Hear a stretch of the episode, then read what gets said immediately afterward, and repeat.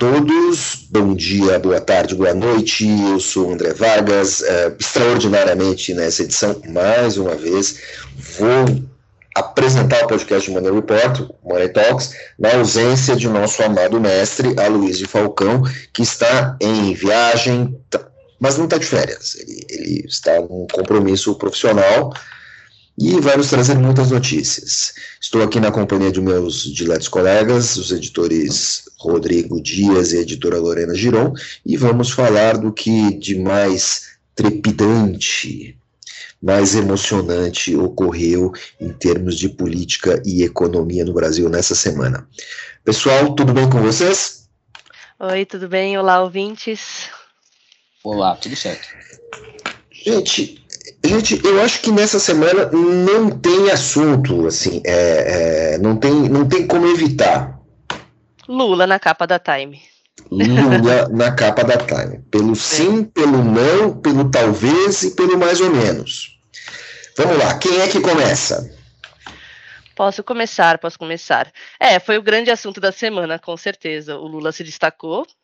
Depois de meses depois da, daquela fake news do Bolsonaro na capa da Time, o Lula realmente foi para a capa da Time, se alternou entre, as, entre frases sobre questões internacionais, sobre questões é, da, das eleições é, que irão vir, e, e, e, teve muitas, muitas controvérsias, principalmente sobre é, questões da guerra da Ucrânia, onde ele, onde ele falou que não é só Putin que, que tem que ser responsabilizado, também o Zelensky, né? Isso foi muito, muito comentado nas redes sociais, é, porque Lula tem uma grande responsabilidade, né? Falar sobre o assunto porque hum, tem grande peso, principalmente agora nas eleições, e, e é um assunto muito delicado. O que, que vocês acham?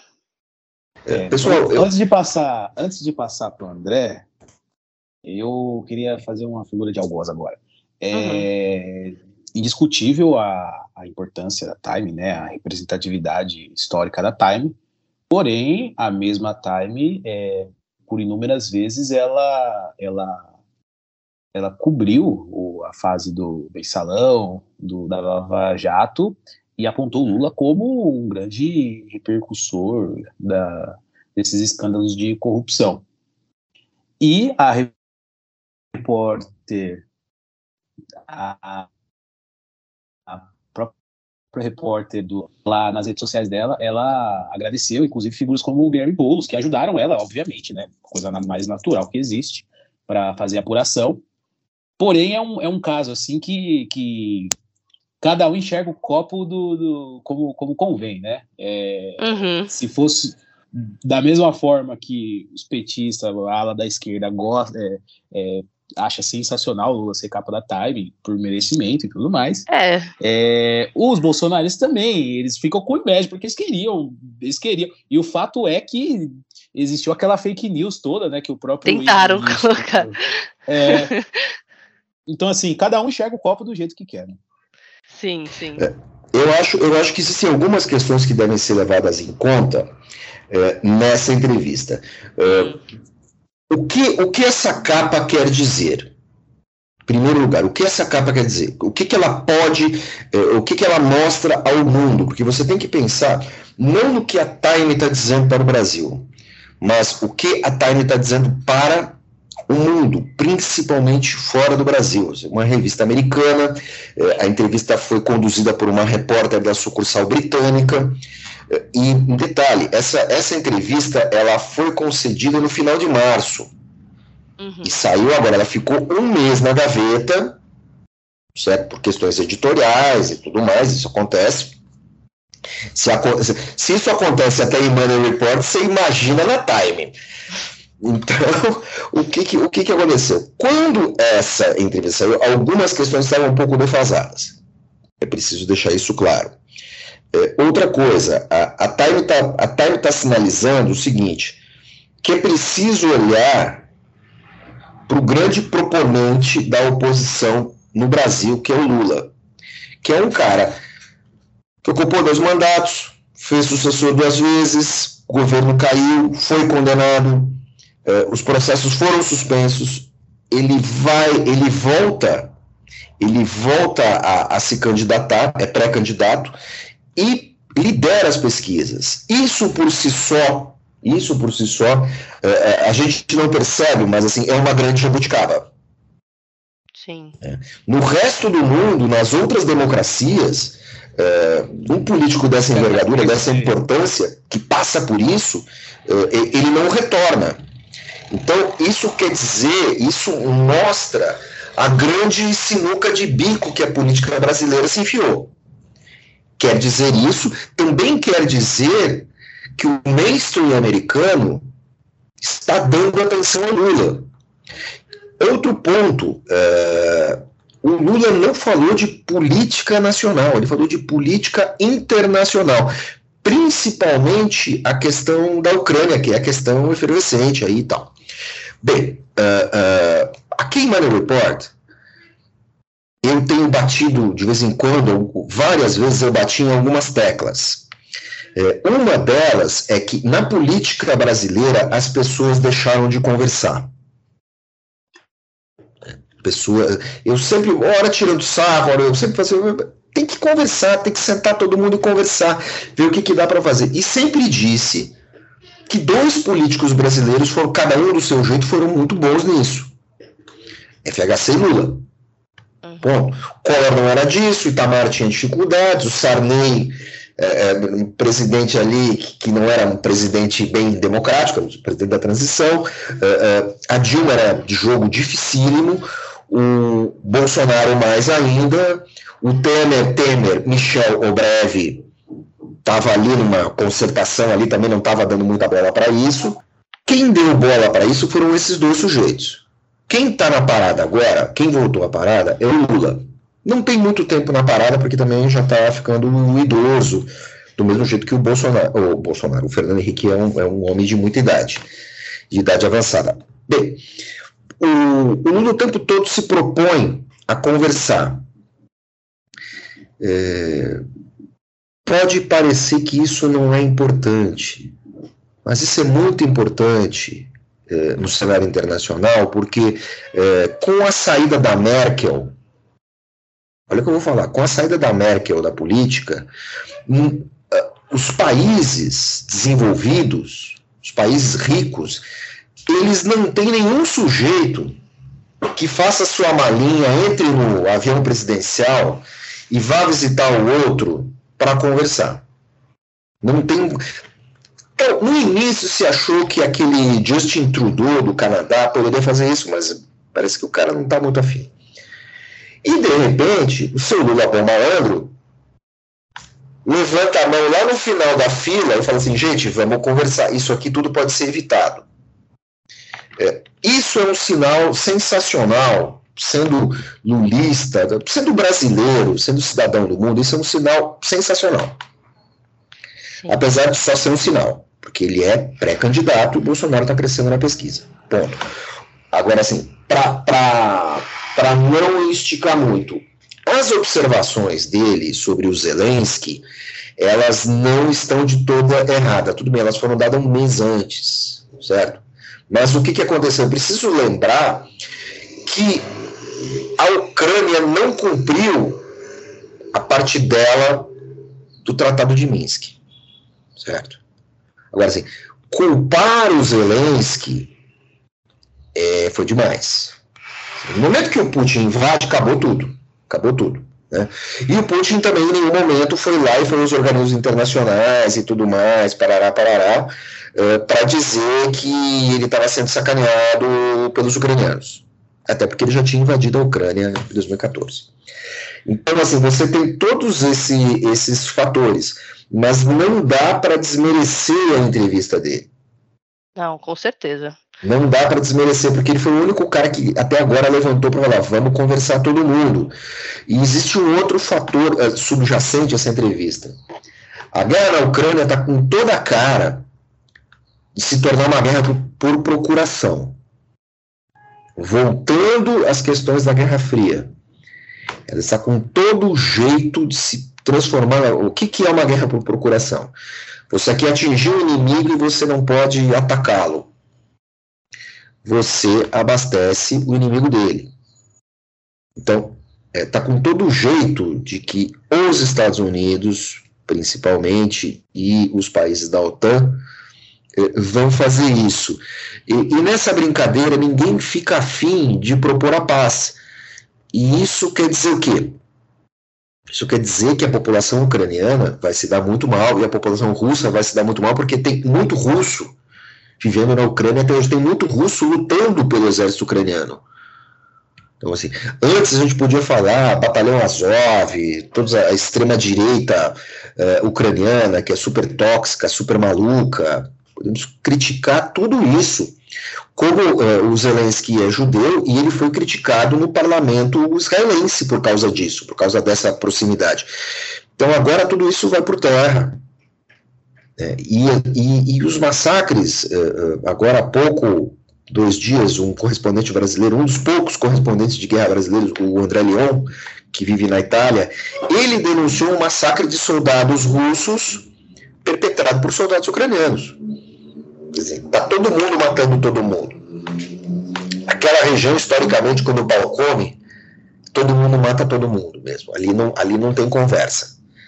É, como já escrevemos aqui em Manuel Report, um pouco antes do, do, do conflito. Então, é, é, sim, a, a, situação só piora e a entrevista do Lula ela é, ela é bem-vinda. Apesar de você ter uma defasagem de tempo, apesar de talvez ele tenha exagerado um pouco na questão do Zelensky. Mas é preciso lembrar também que, independente de Lula, o Brasil fez um voto contra a Rússia no, é, na ONU. Certo? Eu acho que essa é a principal questão. É, só para finalizar essa questão também, para não rolar muito, os comentários sobre questões internacionais não têm grande peso na eleição brasileira, né? Assim, países como os Estados Unidos, eu acho que é, países internacionais têm grande peso, só que assim, tanto o PT sempre teve esse posicionamento polêmico, né, no, no universo do Ocidente, como questão sobre Iraque, etc. Então já, já é meio que conhecida essas posições do, do, do Lula. Então, assim, é, é mais um posicionamento que a gente já conhece, do que um questionamento. Então, eu não acredito que não é um posicionamento, é, não é um peso político.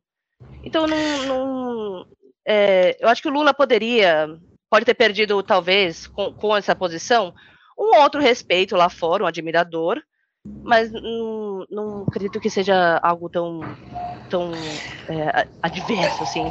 É uma ansiedade é, mas, do mas Lula. Eu falo, eu falo porque ele está falando para o establishment internacional. Assim, a, ta, é, a Time é o establishment internacional. É, né? assim, é uma ansiedade do Lula em voltar à política, né? Ele já quer botar as ideias, ele quer, ele, ele quer falar. Só que talvez ele pudesse segurar um pouco num, em, um, em um, um veículo importante, segurar um pouco, né? Essa força dele em um momento tão delicado, talvez. Mas, mas é uma coisa que a gente já conhece das, das posições políticas do PT e do Lula. É, ele, ele, os candidatos estão muito verborrágicos, eu acho. Uhum. Tá? Mas é interessante, agora, falando da, da, da, questão local, é a resposta bolsonarista.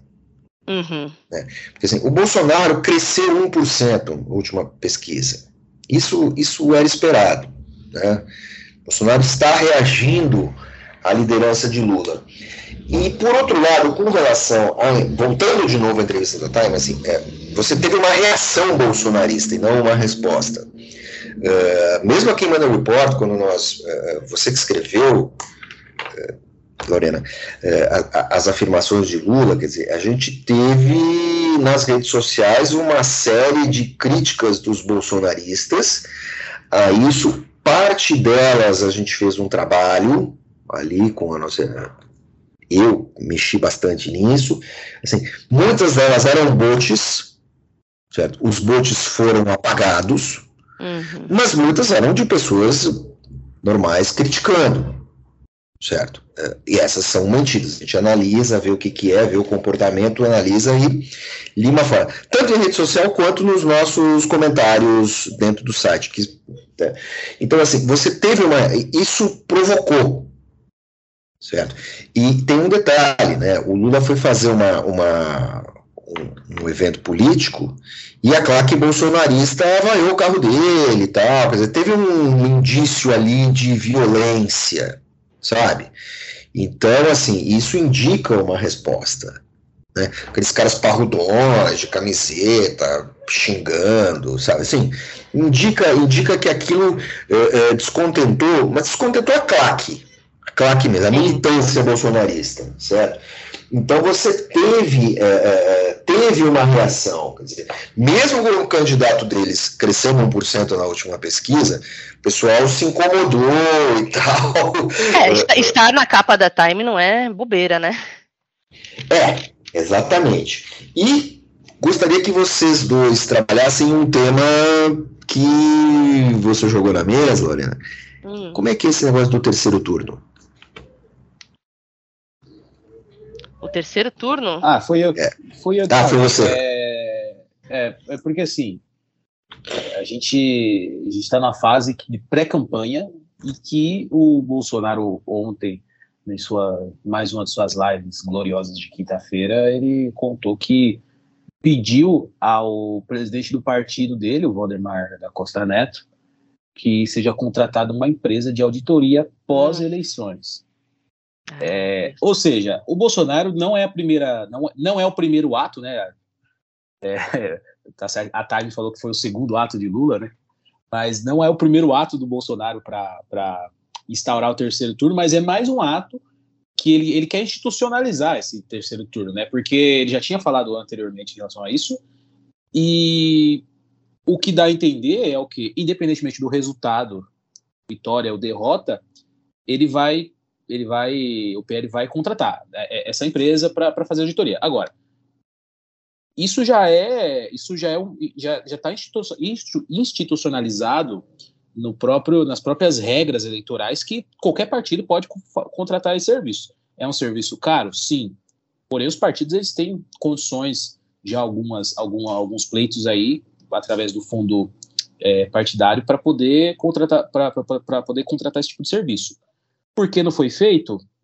Porque ninguém se, nenhum, nenhum partido se sentiu interessado anteriormente. É uma forma do Bolsonaro é, defender o discurso dele. Nenhum partido se mostrou interessado ou nenhum partido duvidou do resultado da eleição, de qualquer eleição. Não teve Sim. dúvida, né? É. Sim, e olha que motivos tiveram, né? É assim, é, é, o Bolsonaro até hoje ele se baseia em em, em, em fatos locais, né? Em nada. E, e é, né? ele pega um, um, factoide ali e fala assim, ó, isso aqui é fraude. Isso aí, isso aí existiu na, na campanha de, de Lula e, e Alckmin, existiu factoides de é, Dilma e Aécio e nenhum partido quis é, é, é, é fazer esse tipo de contratação. Agora, eu, o que fica o que fica parado assim no ar é, é até que ponto que ele vai conseguir defender esse discurso, né? É, ele quis meter a, as Forças Armadas já no meio. É, e outra coisa, só para eu terminar, porque eu, eu, eu, sinceramente eu não tenho, eu não consigo, eu não consigo entender a cabeça dele em relação a isso. É, pedir para o Valdemar da Costa Neto apurar é, é, ajuda para apurar os votos da, da eleição, não, eu não sei se é uma, uma boa também. Valdemar da Costa Neto, vulgo o boy, o vulgo o boy, e vulgo um cara que foi condenado na Lava Jato. Lava Jato que o Bolsonaro vive levantando bandeirinha, dizendo, acusando o PT, mas o, o próprio presidente do partido dele também foi condenado. Tem um outro detalhe muito sutil aí nessa, nessa brincadeira, que é o seguinte, o Bolsonaro fala em, em contratar uma empresa de auditoria, então, que está na regra, tá aí, até aí está tudo certo, porque se você vai denunciar uma fraude, você tem que buscar dados, uma fraude que ainda não ocorreu, mas tudo bem. É, você tem que buscar dados. Tem ansiedade para isso. Perfeito.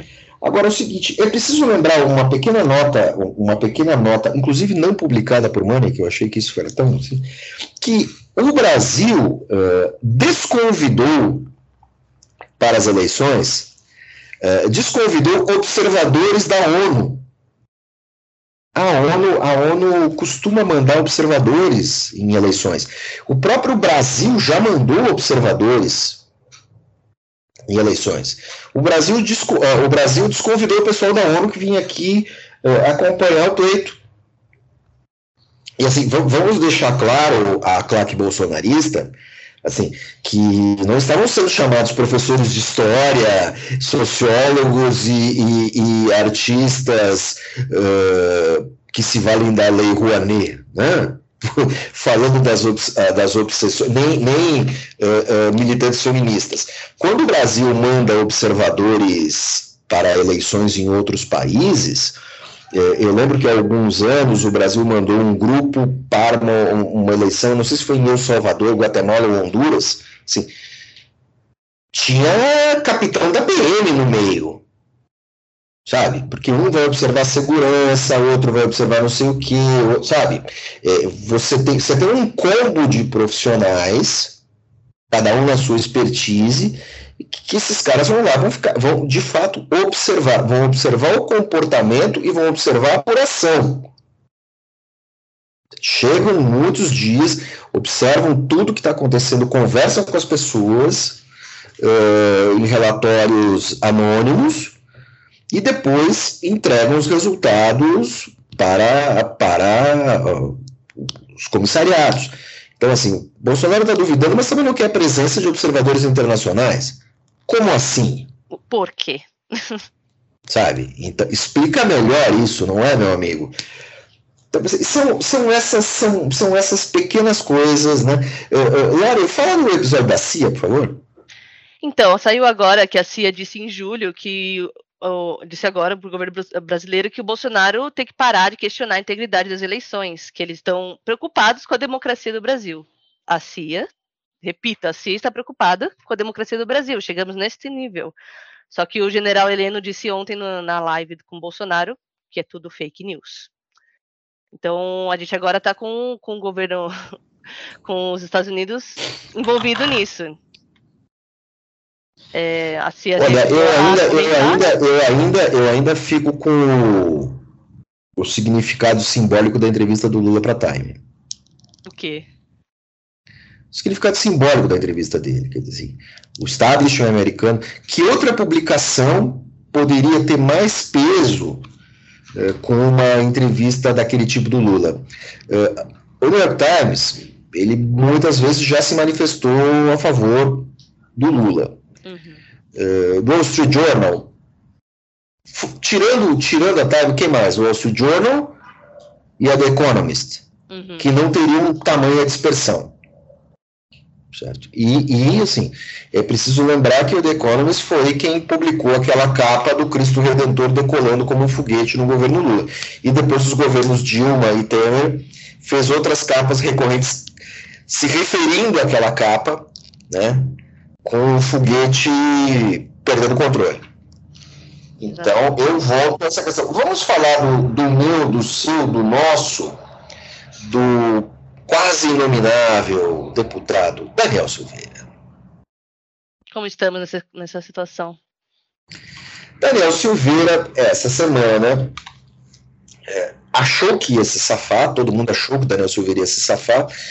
Uh, Bolsonaro deu o perdão ao deputado, como todo mundo sabe, usando de suas prerrogativas, mas que está correto certo? Sim, a prerrogativa do perdão está correta. A questão toda é a aplicação. Né? A aplicação toda, digamos assim, ela está na, na, nas entrelinhas das leis ordinárias. Porque como Daniel Silveira tinha direito a recurso, certo? É, o perdão meio que não se aplica. E aí ele vai ser aplicado. Então, assim, criou-se o STF, reagiu a intromissão do, do Bolsonaro. E aí instalou-se uma confusão e, no meio de tudo isso, surgiu uma grande mancada, que é a questão da tornozeleira que ele estava utilizando está descarregada. Hum. E aí o pessoal foi colocar a tornozeleira no pezinho dele e ele se recusou a colocar a tornozeleira. Então, assim, é, Sabe? E Temos que um novo conflito nessa história. Temos um novo conflito. Daniel Silveira quer ser um mártir da, da democracia bolsonarista. Olha, esse cara, esse cara vai ser boi de piranha. Esse cara vai ser boi de piranha nessa brincadeira. Ele tá, sabe, ele tá mexendo com gente que entende de lei muito mais que ele. muito mais que ele, muito mais que Bolsonaro e muito mais que toda a claque do Bolsonaro. Bolsonaro usou a prerrogativa dele, é correto, se baseou em argumentos, é, em acórdãos do próprio Alexandre de Moraes. A questão toda é a aplicabilidade desse perdão, certo? Então, é, essa novela vai continuar e parece que agora o Legislativo, a Câmara, resolveu dar um jeito na situação. Por quê? O STF diz que, mesmo com o perdão, o deputado fica inelegível. E, o, e, e a Câmara jogou para frente a discussão da elegibilidade do deputado. Enquanto isso, ele pode continuar com a sua campanha ao Senado e se ele se eleger senador no primeiro turno, ele escapa. Nossa. Porque aí ele ganha o foro privilegiado.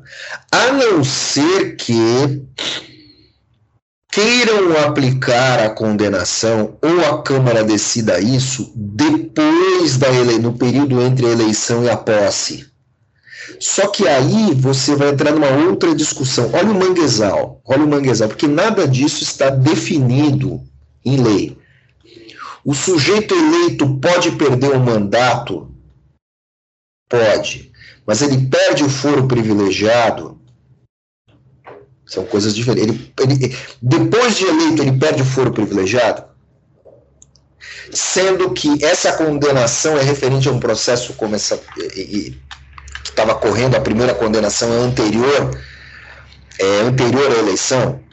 Vai criar um manguezal jurídico nossa. De uma qualidade que só a junção entre os três poderes no Brasil pode estabelecer. Então, durante. E assim, você imagina se Daniel Silveira, deputadinho do baixo clero, do mais ordinário, assim, da, ele é da turma do fundão do baixo clero. Fez o que fez. Você imagina se eventualmente esse cara vira um dos senadores? Nossa, aí. Olha, ele, ele, ele em termos de, de, de, de esquisitice, assim, ele supera o Cabo Daciolo e a Ursal. Quem é que lembra da Ursal? Saudades. Eu tenho saudade da Ursal. Bons tempos. Bons tempos que tinha Ursal, a União das Repúblicas Socialistas da América Latina. Então, é, o Daniel Silveira tem uma estratégia clara, que já é conhecida dentro do bolsonarismo, né? Ele cresce nesse tumulto. Então, assim, quanto mais ele resiste ao STF, mais ele ganha apoiadores, e quanto mais mas, mas ele, não resiste, mas ele não resiste o STF, ele só faz marola. Só que o STF, então, tem uma missão de responsabilizar ele, só que também sem tornar ele um novo herói do bolsonarismo. Então, tem que ser uma prisão sem trunfo, sem dar fama e sem dar repercussão. Então, o, Olha, o Moraes eu... tem que dar o dever de agir contra as ideias antidemocráticas Olha, só tem um detalhe, né? Depois que Daniel Silveira, depois que Daniel Silveira cumprir eventualmente seu mandato, vai cumprir seu mandato de deputado, e vamos supor que ele se eleja senador e que se ele se reeleja senador, a gente está falando de 16 anos, né? É, Alexandre de Moraes ainda estará no STF. Nossa. Mais que a metade daqueles juízes daqueles ministros do STF ainda estarão no STF. O Cássio, o outro ex-ministro da Justiça, o Alexandre de Moraes, vai estar todo mundo lá. Então, assim, não se brinca, não se brinca com ministro do STF.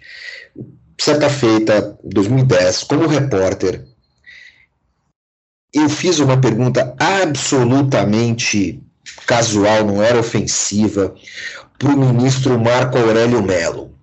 Hum. Agora eu posso falar porque ele já não é ministro. Eu não sei o que que deu naquele cara. Ele me deu uma carraspana. Do nada. Sabe assim? Sabe quando o entrevistado vira o fio? Hum. É, é, é, eu só tive isso assim com ele e com a Janaína, deputada Janaína Pascoal. ele me deu um esculacho. E eu, ministro, calma, não, não é nada disso e tal, parará, parará. E chegou uma hora que, assim, a coisa saiu do tom e chegou uma hora que, caramba, não era mais um ministro e um repórter. Eram dois homens, um dando bronca no outro. Falei, peraí, calma lá. Não é assim. Quando eu falei não é assim, eu pensei, meu Deus do céu, me dei mal.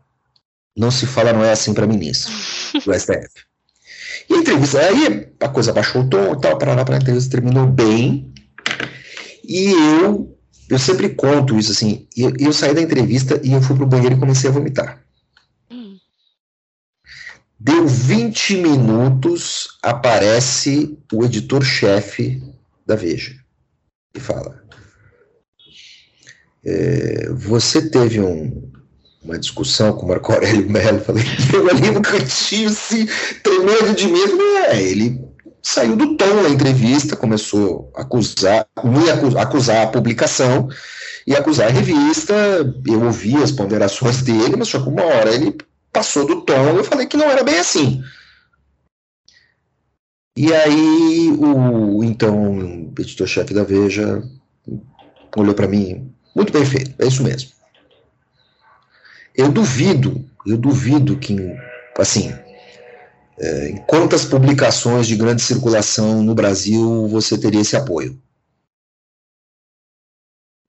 Mas foi uma entrevista. Então, então, assim, mas durante. Eu nunca mais procurei o ministro Marco Aurélio Mello para entrevistá-lo.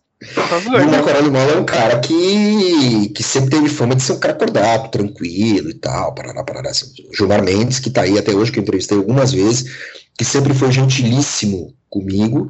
Uh, em entrevista, ele é um cara mais agressivo. Eu não sei o que, que houve aquela vez, nunca entendi. Eu, eu, te, eu ouvi a entrevista gravada, não sei por que, que o ministro perdeu a estribeira ali comigo e tal, mas assim, não é legal você brigar com o ministro. Realmente. Não é, não é bacana, não, não faz bem para a saúde. Evitem, evitem. Evitem, evitem. É. Eles não são muitos, você pode passar sua existência toda sem discutir com fazer isso. Dá, tranquilamente. Eu sei, eu, eu lembro que assim, é, quando entrou lá o, o cacicato da publicação, assim, eu lembro que eu estava de terno e gravata, assim, repórter de política naquele tempo trabalhava de terno e gravata, eu suava só da gola da camisa para baixo. Na frente eu tentava manter a tranquilidade, assim, de estátua. E o cara, por sorte, o sujeito fosse, então, tá certo. Não deixa eu montar. Criticar pode, montar não pode, tá certo. Então, esse, escapei. Esse quer perder o emprego. A gente perde emprego por muito menos que isso. É verdade. Brigar com o ministro Zezé, tomar uma bronca com o ministro Zezé é muito pior. Tá aí. Seu Daniel Silveira logo vai descobrir isso. gente, o que mais que a gente vai falar desse país esquisito? Vamos falar de amenidades, vamos falar de cultura, vamos falar de show. Shows de Daniela Mercury? Pois é, rapaz. pois é. Aí agora o pessoal descobriu a pólvora. Certo? Que dinheiro público é usado para financiar eventos no dia do trabalho. Gente, isso ocorre, isso ocorre desde os anos 80. Desde os anos 80, certo? Show de dia do trabalho, uh, existem uh, uh, dispositivos legais que os sindicatos, as entidades sindicais, por meio de ferramentas, por meio de artigos e dispositivos da lei, podem promover shows e esses shows, parte desses shows pode ser pago com verba pública. Isso é legal, tá? O show de Daniela Mercury no dia do trabalho, questão central é que um show promovido pelo Sindicato dos Metalúrgicos eh, contratou Daniela Mercury e nesse show Daniela Mercury fez propaganda para o Lula. Eu não fiz propaganda para o Lula, ela estava, ela estava na claque do Lula e levantou uma bandeira lá, soltou aquele Lula lá. E isso virou um pequeno escândalo. Eu não acho que isso seja de todo infundado, tá? Eu não acho que isso seja de todo infundado, certo? E aí, assim, dinheiro público pode financiar show. Tal. Em primeiro lugar, não era um show de campanha, é preciso estabelecer isso. Mas foi um show com manifestação política. Eu acho que isso pode, não sei. A questão central toda é assim: será que nós vamos é, é, é, amarrar manifestações artísticas o tempo todo? É preciso lembrar que Daniela Mercury foi atacada, além dela ser é, de esquerda, ela foi atacada pelo bolsonarismo. Certo? Então, assim, mas eu, eu não tenho uma resposta para isso. Eu não tenho. Agora, isso foi feito por um dispositivo legal. A questão é: isso é moral, não é? Sabe? É, é, achar que um show pago com dinheiro público, mas assim, mas a Daniela Mercury não estava fazendo um show para a prefeitura, estava fazendo um show para o sindicato. Então, assim, tem uma. É, de novo, de novo, você tem um, um manguezal que precisa ficar claro, porque esse tipo de dispositivo existe há muito tempo e sempre foi usado. Certo? E aí fica é, uma culpa em cima do prefeito de São Paulo, que certamente o cara assinou ali, sabe, nem sabia o que estava fazendo. É, não sei, eu não sei se essa é uma polêmica vazia ou se essa é uma questão que tem que ser discutida de, um, de uma outra maneira. Eu sei que tudo ali foi legal. Nós publicamos o decreto, certo? É, é, né, o, o, a verba para a Daniela era de 100 mil reais, mas o show era até mais caro, parte foi bancado pelo, pelo, pelo sindicato. A questão, uh, talvez, a questão de fundo, vocês me corrijam, por favor, assim, eu acho que, que é que essa direita, esta, esta certa direita que está aí no poder, tem capacidade de mobilização? Tem. Mas não tem capacidade de mobilização e organização institucional do jeito que tem a esquerda porque está institucionalizada há mais tempo, está organizada há mais tempo. Então, é, é, isso tudo pode se tornar uma, uma, uma polêmica legalmente inútil, mas pode, pode manter a rejeição à esquerda. Mas o, não acho que tenha sido um erro. André, eu tenho duas questões aí, é, dois pontos. Primeiro, o show, o pagamento. É, o pagamento ele foi legal, uma outra coisa é o, uma outra coisa é a manifestação política, que isso aí já é uma, ao meu ver, é, a lei eleitoral precisa ser modificada, porque já passou da hora, é, é, é ou, ou não pune, ou pune todo mundo. Né? Não dá para ter essa discussão. Mas vamos, vamos para o pagamento da, da, da, da Daniela Merkel. Tudo é baseado, todo tipo de pagamento de órgão público é baseado na Lei 8666 das licitações. É, e essa lei, ela, ela vira e mexe, ela é modificada. Há um, algumas poucas décadas, uma ou duas décadas atrás, esses pagamentos eram feitos, eles poderiam ser feitos direto para o artista. Até que você via a prefeitura fazendo festa do peão, festa do caqui, festa da laranja, festa da uva. E isso aí era pago com dinheiro público, legalmente os artistas recebiam direto. Enfim, que era a época dos showmícios, podia, em época eleitoral, enfim. Hoje, com, a, com uma, uma lei mais, mais engessada, digamos assim, o, como que é o processo? O vereador apresenta a emenda, mas não necessariamente precisa, mas no caso da Daniela Merkel foi assim, o vereador apresentou a emenda, aquelas emendas impositivas, a prefeitura paga, é, fa, faz, uma, faz um, um aporte ao sindicato, por ser uma entidade uma entidade, digamos que, que filiada, né? É, é, é, é conveniada à prefeitura, o sindicato. Uma, uma, uma, uma, entidade de interesse público. Um sindicato é uma entidade de interesse público. Sim. O sindicato contrata uma agência, uma, uma, uma produtora artística, que a produtora contrata a cantora que faz o pagamento para a cantora. Ou seja, é uma, é uma emenda parlamentar, prefeitura, sindicato, agência e depois chega o dinheiro na Daniela Merkel é, vamos colocar vamos, vamos colocar as cartas na mesa. A Daniela Merkel não tem nada a ver. É, ela nem sabe, assim, teoricamente ela nem sabe para quem que quem está contratando ela, da onde vem o dinheiro. Tanto é que a prefeitura de São Paulo é, salvo engano, na gestão do, do, do quando o, o, Bruno Covas ainda era vivo, fez esse mesmo tipo de pagamento para ações pró-Bolsonaro na época das, das motociatas e tal. Então, assim, é, é, não necessariamente, né, a prefeitura não necessariamente teria essa intenção, que eu também não acho que foi o caso do, do Ricardo Nunes de bancar, ter essa polêmica toda, bancar um show da Daniela Merkel que ela vai fazer um ato pró-Lula ali.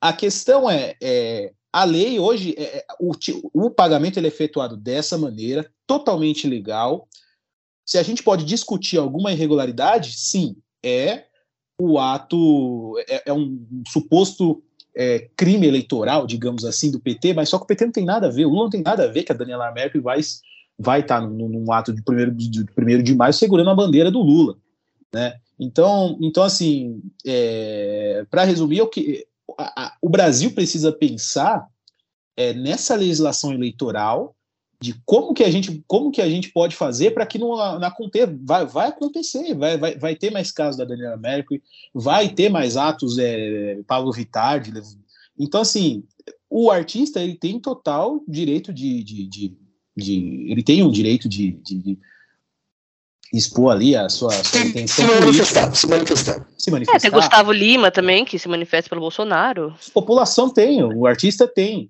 É... Eu, vou, eu, vou, eu, vou, lembrar, vou lembrar outros casos, assim, eu, era, era gestão Dória, Dória na Prefeitura de São Paulo, aí teve virada cultural. Teve um show na Praça da República, e depois do show do Tony Tornado, mas o Tony Tornado tem um quase 90 anos. A diferença. O Tony Tornado. Ô, André, abrindo parênteses, o Tony Tornado tem 91. Eu tava discutindo com a minha mãe essa Nossa. semana. É, e a metade do show, assim, porque o, o Tony Tornado tem um filho que é meio que um avatar dele. Ele canta uma parte, o filho canta outra e tal.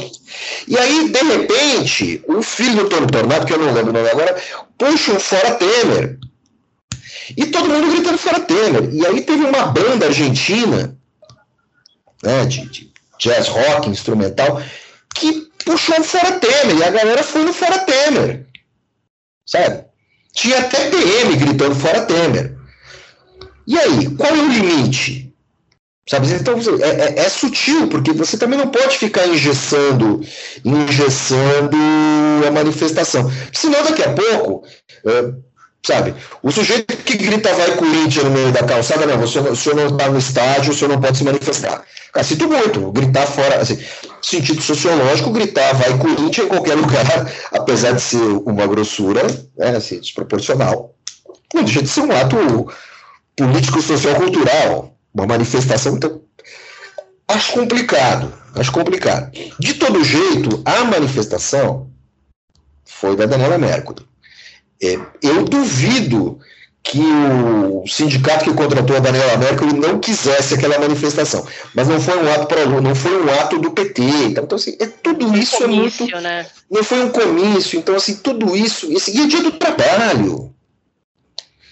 Então, tudo, tudo é muito chato e, e, e falta regrinha para tudo, ou talvez tenha regra demais, sabe? Mas, mas eu acho que essas polêmicas, assim, elas têm que ser colocadas à mesa como a gente está expondo aqui. Sabe? Isso não pode. É, é, faz parte da atividade jornalística, faz parte do, da, do ofício de noticiar colocar essas questões. Nós não temos todas as respostas, nem a lei tem. É, questão de pré-campanha. É, se você pegar o presidente do TSE e botar, na minha, botar aqui na nossa frente, ele não vai ter a resposta. Eu acho que é isso. Sabe? É, é, só para finali finalizar, André, é, o maior exemplo disso é o quê? Hoje a gente está no período pré-eleitoral. Todo mundo sabe quem são os candidatos. E os candidatos não podem falar que são candidatos.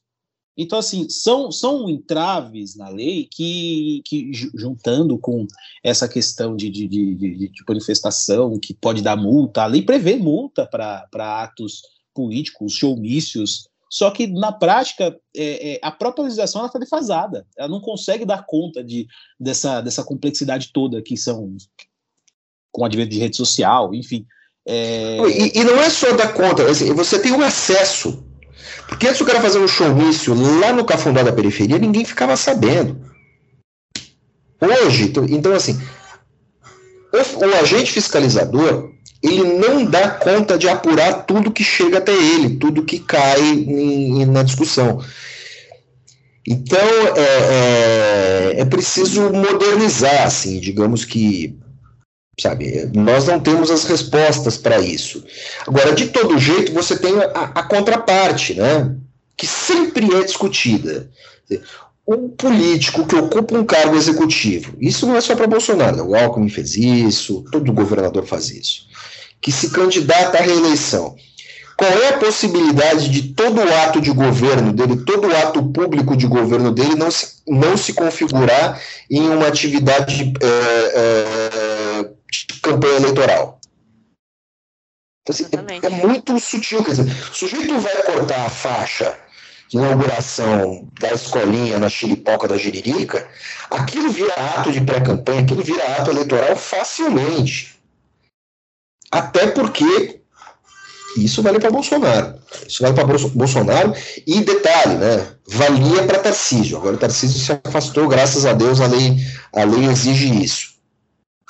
Cara vai cortar uma faixinha, um vereadorzinho, presidente da Câmara lá, que vai dizer, olha, esse aqui é o político mais legal do mundo, nós temos que continuar com ele. Meu amigo, se isso não é ato eleitoral, eu não sei o que, que é. Então, é muito difícil a lei separar essas coisas. Então, assim, do mesmo jeito que você tem isso, é, eu acho que esses, esse, essa legislação ela está muito mais voltada ao candidato e não à manifestação pública. Se você quer discutir se a prefeitura tem que dar 100, 10, 5, não tem que dar nada, é outra coisa. É outra coisa. Para o bolsonarismo, isso é claro. Isso é claro que não pode. O Bolsonaro acabou de é, bloquear 3 bilhões ali da lei Aldir Blanc, certo? Para a cultura, acabou de bloquear isso. E o bolsonarismo não concorda com isso. É, faz todo sentido não concordar, porque ele tem um apoio de uma porção ínfima da classe artística. Também tem um aspecto prático disso. Mas tudo bem, o bolsonarismo não concorda, então, beleza. Agora, isso tem que ser discutido.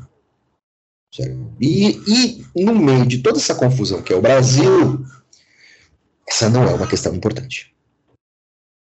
Você tem a questão juros subindo, inflação, reeleição, eh, felizmente, os níveis de emprego estão melhorando um pouco, mas a gente está ainda muito atrás, uh, perdemos força cada vez mais em termos econômicos. Então, discutir isso, é de, de, fato, é o de menos. É o de menos. As questões de política econômica no Brasil estão sendo deixadas de lado, e isso é muito ruim para a população. Eu só queria fazer um parênteses, André, é, sem querer alongar muito o assunto. Você falou que as questões de políticas econômicas são importantes e tal, que a gente estava falando tudo, tudo, da questão do show tal, do Bolsonaro, é, da live, né? É, ontem, durante a live, uma das poucas vezes que o Bolsonaro é, é, é utilizou o tempo, o precioso tempo dele para falar de alguma coisa factual, digamos assim, né?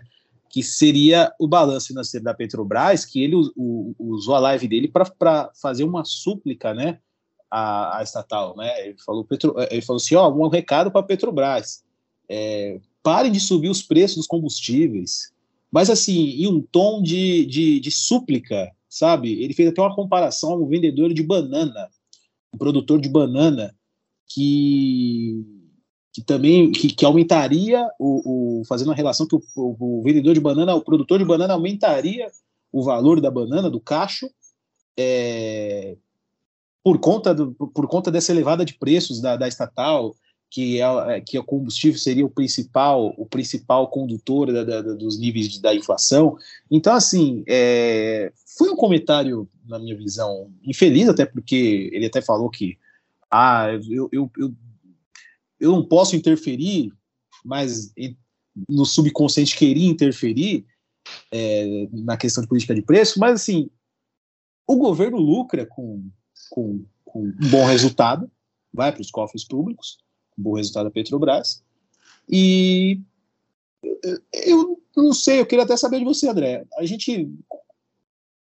Essa questão do Bolsonaro fazer essa súplica para a Petrobras é, seria uma empresa, uma empresa do governo, uma empresa do governo que é impedida de, de, de lucrar, ela, é, ela é conduzida pelo mercado, enfim. É o seguinte, conversa para boi dormir. Tá, vamos falar em português, conversa para boi dormir. O Bolsonaro consegue brigar até com uh, aquilo da qual ele é responsável por gerir parte. A Petrobras é uma empresa, na prática, ela é uma empresa paraestatal. Ela tem sócios, assim, a maior parte das ações da Petrobras, assim, tem uma enjambra, tem um cambalacho uh, na, no acordo acionário da Petrobras. A maior parte das ações da Petrobras estão nas mãos de investidores privados. Quando a Petrobras abriu as ações, esses caras botaram 70 bilhões aqui dentro. Petrobras só conseguiu furar o pré-sal e tudo mais porque veio dinheiro de fora. Certo? Porque todo mundo sabia que tinha petróleo de excelente qualidade no pré-sal. Isso é sabido desde os anos, desde o início dos anos 70 certo?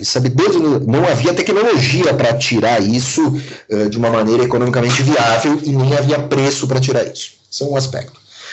Outro aspecto, a maior parte das ações da Petrobras não estão na mão dos acionistas. Porém, as ações que dão poder decisório na Petrobras estão na mão do governo.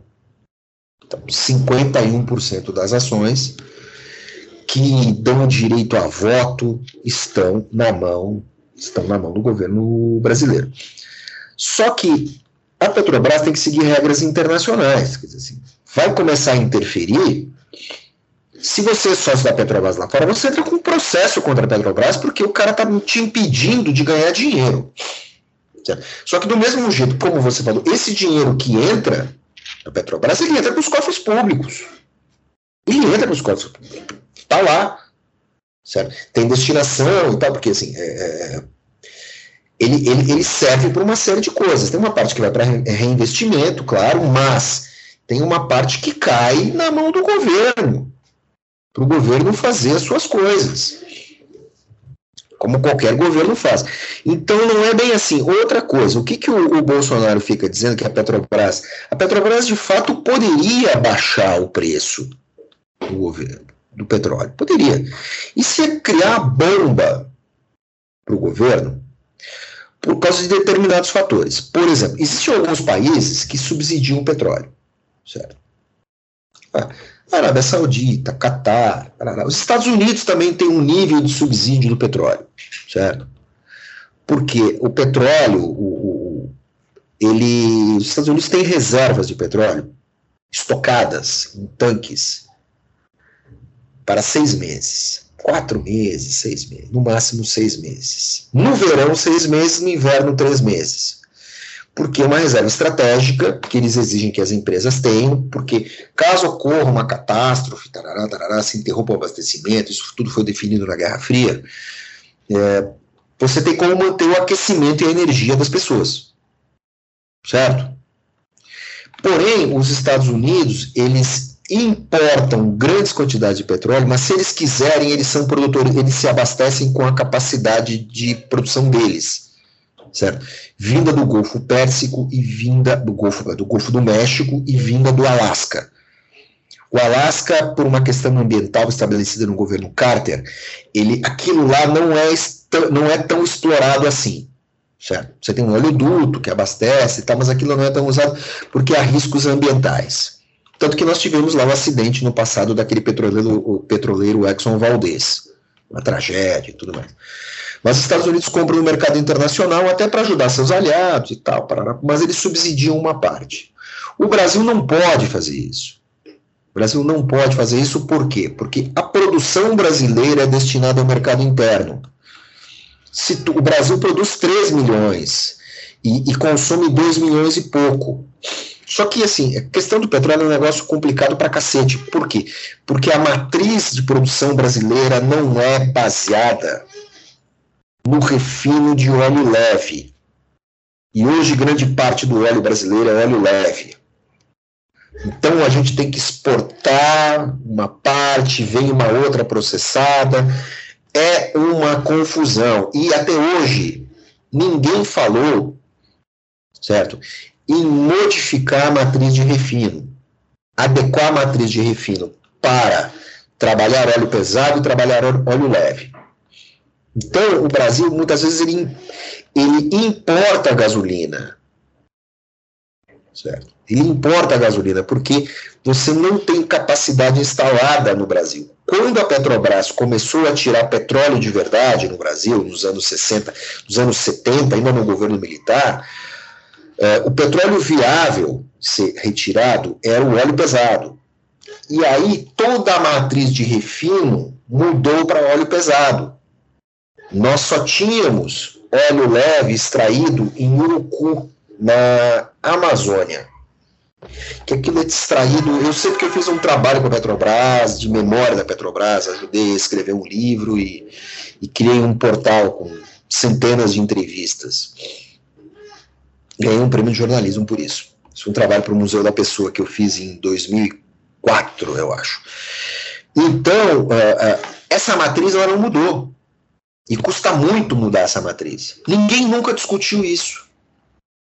Ninguém nunca discutiu essa mudança, essa segunda mudança da matriz para o Brasil ter capacidade de processar combustível a partir de óleo leve.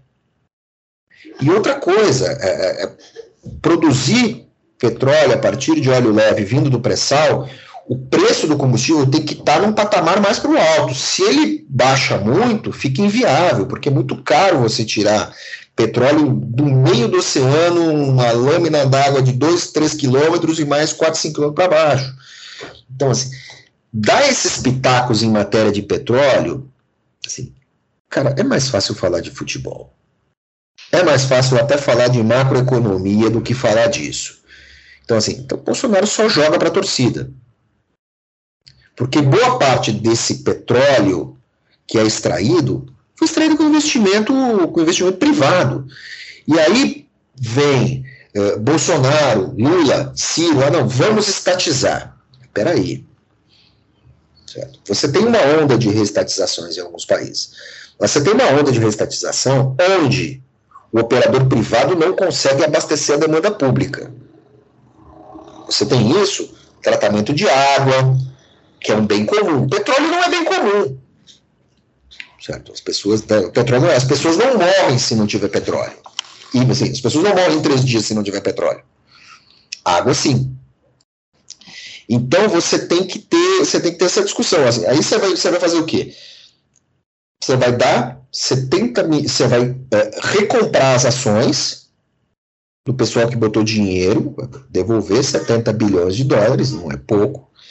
Você vai corrigir isso, você vai aplicar uma, um, você vai aplicar uma multa de lucro cessante, certo? E você vai gastar um caminhão de dinheiro para recomprar uma estatal que explora uma matriz energética que está em defasagem, porque nos próximos 20, 30 anos ela vai ser substituída por outras matrizes. Tudo isso no raio de um país chamado Brasil, onde a eletricidade é gerada por fonte hídrica. Então, assim, tudo isso é uma loucura. Se você jogar um, se você jogar um, um holofote, as baratas saem todas correndo, porque todo mundo está falando porcaria. Ninguém está falando nada que preste nisso. Ah, Petrobras, patrimônio do Brasil. O que vai ser da Petrobras daqui a 30 anos? Certo? O que vai ter, sabe, tudo bem, o consumo de petróleo vai continuar, a gente vai continuar processando plástico, olha aqui o, o, o meu óculos, olha aqui o meu computador, tudo isso é petroquímico. A exploração de petróleo vai continuar para produzir todos esses elementos. Talvez até fique mais caro, porque você não, entendeu? Não está tirando tanto petróleo. Mas você tem uma outra, outras questões em risco. Talvez esses, esses, esses plásticos aqui sejam uh, extraídos e processados a partir de fibras vegetais. Então, uh, uh, é incerto o futuro das indústrias, petrolí das indústrias petrolíferas. É, já estão fazendo, já tem pesquisas sobre navios, certo? É, é, navios é, propulsados por outros meios energéticos e aviões de carreira também. Nós demos essas matérias. Então, assim, isso é uma discussão muito nebulosa, muito cheia de paixão e que não leva a lugar nenhum. Bolsonaro pode, sabe, chorar, rolar no chão, ficar com a barriga para cima, as patinhas levantadas, mas assim, tem que botar um pouco de lógica de mercado nisso. Muitas vezes a lógica de mercado ela até favorece a, a, o consumidor, o, o, o Zé Povinho, porque Bolsonaro fala isso, mas assim, de novo, o principal, não se tem uma política econômica decente capaz de fazer o dólar baixar. É só isso. É tudo cortina de fumaça. Acho que já falei demais, já ofendi demais as pessoas, já duvidei demais de todo mundo. A gente está uma hora aqui falando. Tá fiquei, meio, fiquei meio irritado. Fiquei meio irritado. É, eu senti também isso. Tiltou. Eu acho que chega da gente submeter os nossos queridos ouvintes às nossas indignações públicas e privadas. Porque assim, o Brasil por si só já já basta, né? Ainda tem que ficar falando aí essas coisas. Uma enorme indignação. Né? Enorme indignação. é, vamos encerrar por aqui, crianças? Vamos. Vamos, vamos.